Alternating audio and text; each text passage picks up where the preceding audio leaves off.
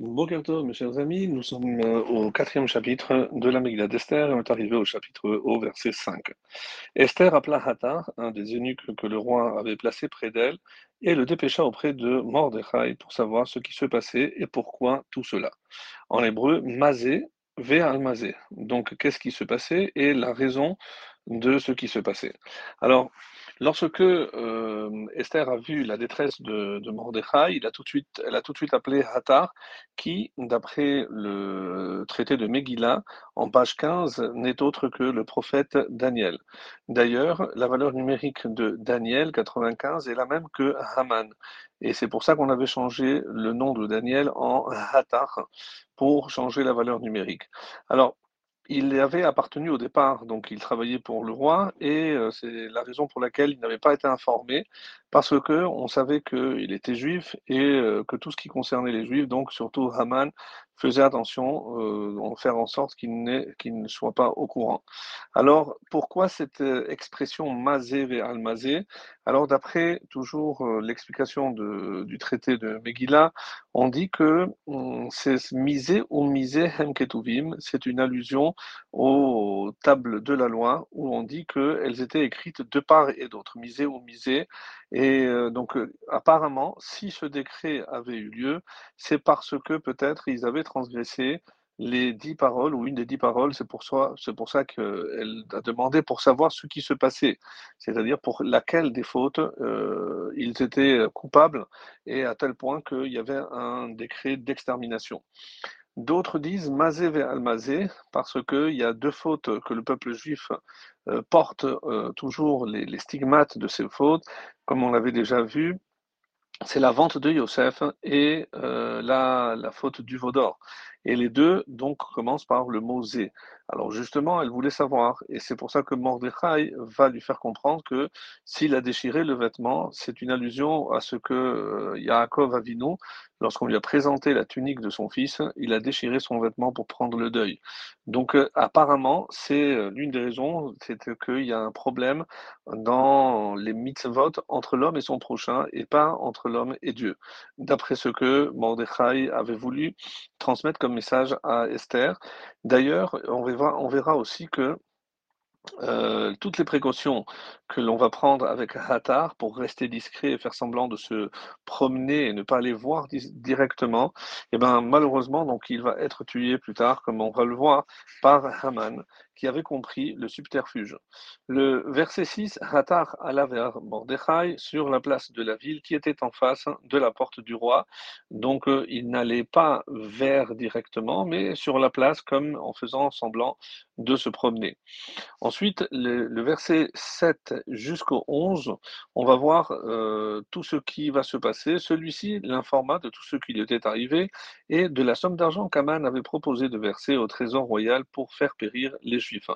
Il lui donna une copie du texte de l'édit publié à la Chouche, Chouchan, la, ville de Suse, et destiné à les anéantir pour la montrer à Esther, l'informer et lui ordonner d'aller chez le roi, l'implorer, le supplier en faveur de son peuple. Hattar vint apporter à Esther les paroles de Mordechai et lui ordonna d'aller lui dire Tous les serviteurs du roi et le peuple des provinces savent que quiconque, homme ou femme, se rendra chez le roi dans la cour intérieure sans avoir été appelé, avoir été appelé, il n'y aura pour lui qu'une seule loi, la mort. Sauf celui à qui le roi tendra le sceptre d'or, celui-là survivra. Et moi, je n'ai pas été appelé à me rendre auprès du roi depuis déjà 30 jours. 30 jours. Alors, c'est pour faire comprendre que la gravité du décret que euh, Mordechai a fait euh, parvenir à Esther justement une copie pour lui expliquer que tout ce que Haman avait dit était faux, qu'il n'était pas l'homme du roi, mais au contraire l'adversaire des Juifs et la le seul intérêt qui euh, pouvait intéresser Haman, c'était uniquement la, la destruction du peuple juif. Alors, comme il va lui dire que ce qui a été écrit au nom du roi et scellé avec l'anneau royal ne peut pas être révoqué. Autrement dit, il n'y a pas vraiment grand-chose à faire. C'est pour ça que il faut jouer le tout pour le tout. Il faut que Esther, peut-être c'est la raison pour laquelle elle est dans le palais, c'est la raison pour laquelle donc il fallait vraiment intervenir.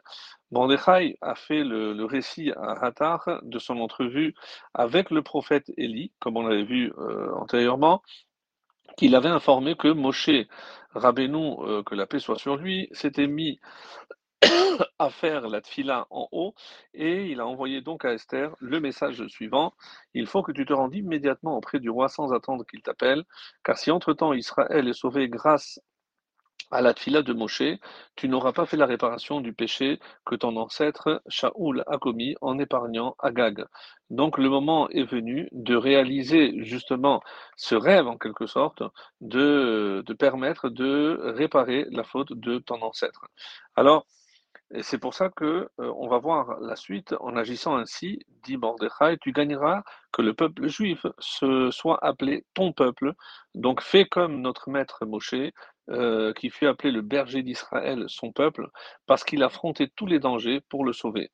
Donc Hattar a rapporté à Esther ces paroles très encourageantes afin de la motiver et d'intervenir pour sauver l'ensemble du peuple. Et Hattar a rajouté à ce que lui avait raconté Mordechai le mot et, puisqu'il est dit, il a raconté Eva Yaged et, euh, pour signifier qu'il voulait qu'elle se hâte de faire ce qu'il lui demandait, donc en essayant de convaincre Esther de. Euh, la gravité pour euh, qu'elle se fasse immédiatement. Alors, Malheureusement, la, réponse d'Esther euh, ne va pas être celle qu'il attendait, puisque Esther va répondre Je ne peux pas me rendre chez le roi pour trois raisons. La première, c'est qu'on va m'attraper et me tuer et donc ça ne servira à rien. Regarde ce qui s'est passé avec la première femme, donc moi je n'ai aucune chance. Je ne peux prétendre de ne pas être au courant parce que tous les serviteurs du roi le savent et que si je me présente, il n'y a aucune chance que euh, je puisse les sauver. Alors qu'est-ce qu'on va gagner si en plus moi je vais mourir? Euh, elle a continué en disant, et ce n'est pas la peur qui m'empêche d'entrer, moi je suis prête à me sacrifier, mais l'affaire doit être réfléchie puisque le décret et dans un an, donc il n'y a pas lieu de se précipiter. Peut-être qu'il faut attendre pour voir comment ça va évoluer. Euh, le verset 12 dit On informa Mordechai des paroles d'Esther.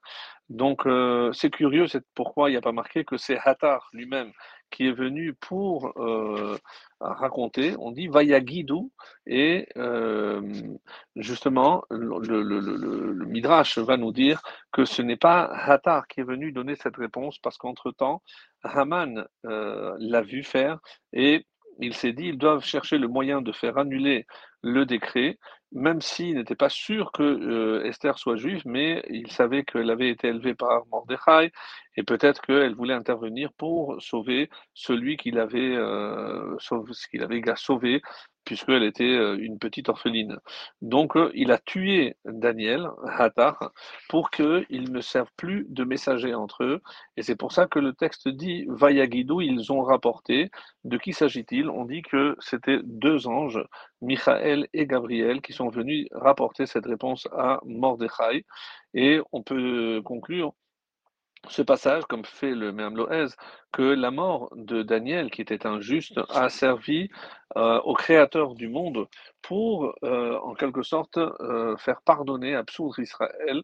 On voit que lorsque Hachem s'emporte contre le, les Juifs, eh ben, des fois, la mort d'un tzaddik peut faire qu'il pardonne à tout le peuple.